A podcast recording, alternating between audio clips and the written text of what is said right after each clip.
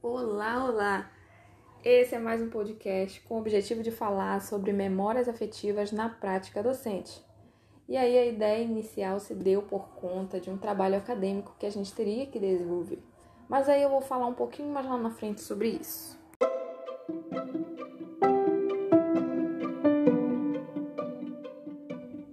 Eu sou a aluna Camila Castro e essa é a disciplina de práticas pedagógicas da língua portuguesa.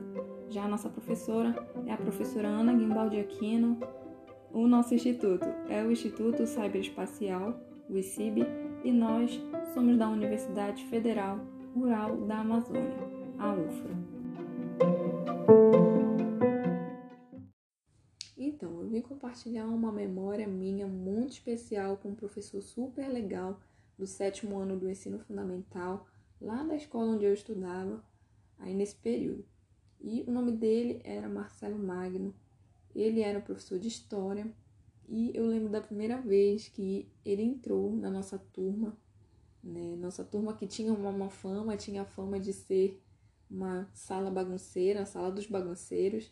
E ele entrou lá na nossa sala é, com os dreadlock no cabelo, com uma cara de mal, né? entrou em silêncio, deixou as coisas dele em cima da mesa e escreveu aí um poema muito bonito do Bob Marley que falava alguma coisa sobre a paz.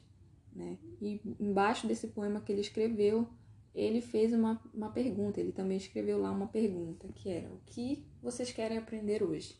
Né? Então ele pediu aí a gente abrir o livro e escolher um tema que estava previsto lá no planejamento de aula dele para a gente estudar naquele dia. Em seguida, eu já consigo me lembrar que a gente começou a interagir na aula dele e nem demorou muito, né? A campa, a, a, a, campa, a campa bateu, né? E a aula dele já tinha terminado, né? Não sei se por conta de muitas interações no dia da aula dele, né? Passou muito rápido ali.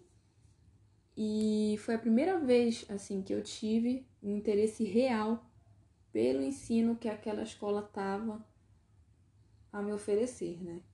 É, de maneira diferente, aquele professor entrou, né? Porque foi uma abordagem diferente que ele teve, né? Da maneira diferentona dele, né? Linkando a matéria com o poema lido, que aliás fazia todo sentido aquele poema com aquele assunto que, da, do qual a gente tinha escolhido, né?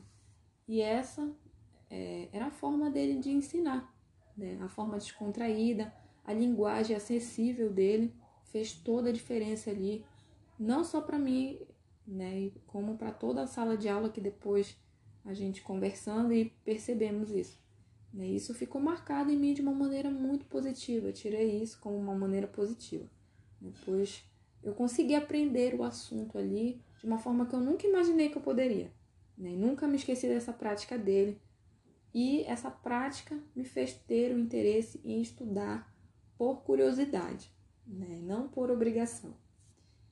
E é isso, né? Hoje compartilhei aqui a minha memória afetiva com vocês e é isso.